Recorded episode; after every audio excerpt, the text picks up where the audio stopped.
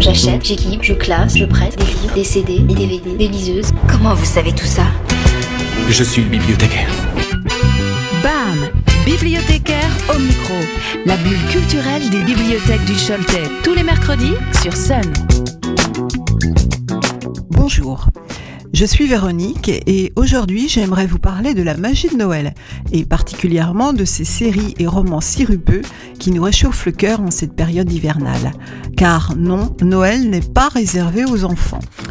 Je vous propose de faire ensemble un petit tour d'horizon du contenu de ces parutions, de façon sarcastique et très très caricaturale, mais peut-être pas si éloignée de la réalité.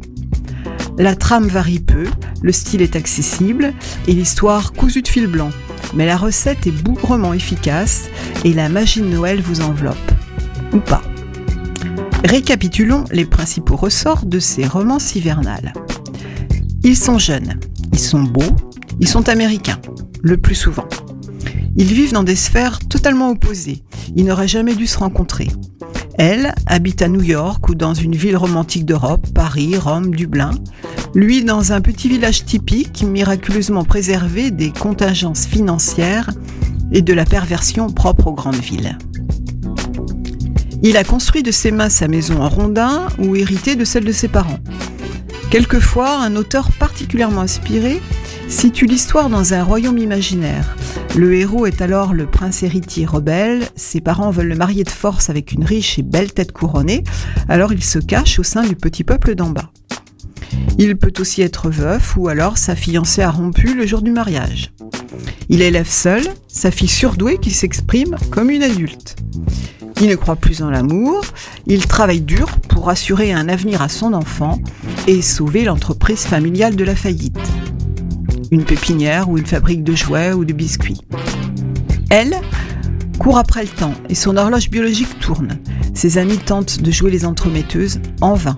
Elle est accaparée par son travail et sa vie personnelle passe au second plan. Elle a oublié ou n'a jamais connu l'esprit de Noël.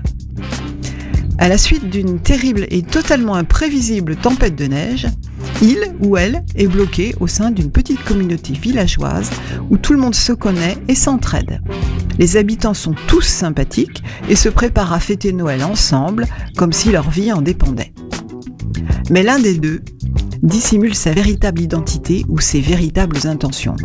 Par obligation, pas par méchanceté. Il sera bientôt touché par la gentillesse et la candeur de son entourage et il se repentira. Ensemble, ils redécouvrent la magie de Noël et ses fondamentaux. Le marché de Noël, la descente en luge, le lancer de boules de neige, les premiers pas sur la patinoire, la confection de cookies, et on se lance de la farine en éclatant de rire, on ne dit jamais qui nettoie la cuisine après. La décoration de la maison en pain d'épices à la poche à douille, le choix et l'illumination du sapin, le concours de bonhomme de neige, le spectacle de Noël, les cadeaux échangés, les chants, les baisers sous le lit, etc., etc., etc. À la fin de l'histoire, les routes sont débloquées et les pistes accessibles. Elle peut enfin quitter le village, mais elle n'en a plus envie, car elle est tombée amoureuse de l'homme, de son mode de vie et de sa famille modèle si attachante. Elle s'interroge. Doit-elle abandonner son loft new-yorkais et refuser la promotion inespérée qu'elle attend depuis toujours? Coup de théâtre, ils se disputent. Le cœur déchiré, elle fait ses valises et s'apprête à prendre l'avion, mais il la rattrape in extremis et lui avoue son amour.